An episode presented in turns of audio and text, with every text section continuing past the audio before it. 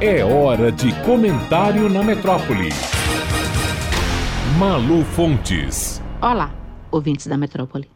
Com mais de 184 mil mortos no Brasil, mais de 1 milhão e 600 mil pessoas mortas no mundo, a curva de novos casos ascendente, países ricos fechando fronteiras, bares, cinemas e várias vacinas em diferentes países na fase 3 e só esperando a produção em escala para serem usadas, no Brasil, terminamos a semana com uma pergunta, no mínimo insólita, do ministro da Saúde.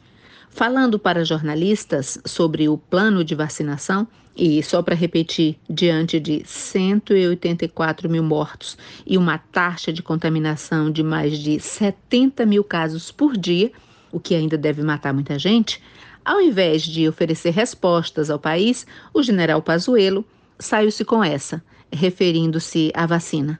Para que essa ansiedade, essa angústia? Como se o mundo todo não soubesse a resposta.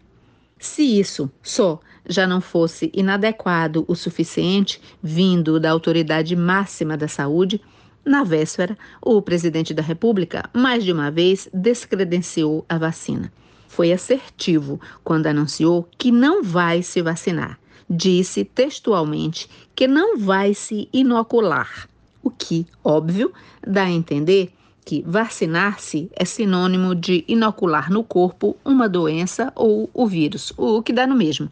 Como se fosse homem comum e ignorando qualquer filosofia científica e sanitária, usou um argumento inclassificável. Se eu ficar doente, o problema é meu. Não, presidente. No contexto de uma pandemia, onde o que o mundo inteiro busca é a imunidade, não é problema individual de ninguém ficar doente se isso significa contaminar-se com vírus. Não é um problema individual, nem mesmo para um presidente da República. Imunidade de rebanho é um conceito hoje acessível a qualquer pessoa alfabetizada e com acesso à internet. E os casos de reinfecção são provados pela ciência no mundo inteiro com um ministro da Saúde perguntando aos brasileiros por que essa agonia e essa pressa por vacina e um presidente da República anunciando, feito criança, que não vai vacinar-se e pronto, e que não vai porque não quer, o Brasil só sobe na bolsa de piadas internacionais. A outra jabuticaba inventada no Brasil e que tem tudo para atrapalhar a tomada de decisão dos brasileiros pela vacinação é o anúncio de que quem vacinar-se poderá ter que assinar um termo de consentimento livre e esclarecido o que não faz nenhum sentido no contexto de vacinas. Primeiro, porque nenhuma vacina será oferecida em lugar nenhum se não tiver registro na Anvisa. Segundo, porque se a população tem que assinar um termo de consentimento, o que está sendo dito é que ela, população, será responsabilizada por todo e qualquer efeito colateral que ocorrer. Isso é o extremo oposto de uma campanha de vacinação. É praticamente um desconvite, um desestímulo.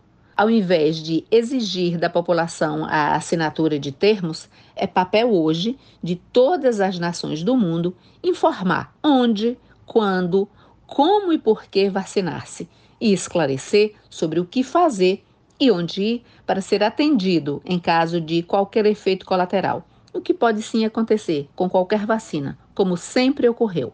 A expectativa para as próximas semanas, no entanto, entre as autoridades sanitárias de saúde, é que tanto o ministro quanto o presidente, se não voltarem atrás de modo claro, no mínimo tendem a passar a se referir ao plano de vacinação em outros termos. A expectativa é mais ou menos esta. Nos termos atuais dos discursos do presidente e do ministro, tudo tende a dar errado. A realidade, embora trágica, há de se impor e mudar a estratégia será obrigatório, mesmo porque o Brasil não é nenhuma ilha populacional, comercial e diplomática. E todos os países devem impor sanções às populações de nações que não tiverem uma política clara, objetiva e precisa sobre a necessidade de vacinação. Já se questiona se brasileiros, sejam cidadãos comuns, políticos, diplomatas ou profissionais a trabalho, poderão ou não entrar em outros países se não tiverem comprovante de vacinação, o que pode valer, inclusive, para o presidente da República. Malu Fontes, jornalista, para a Rádio Metrópole.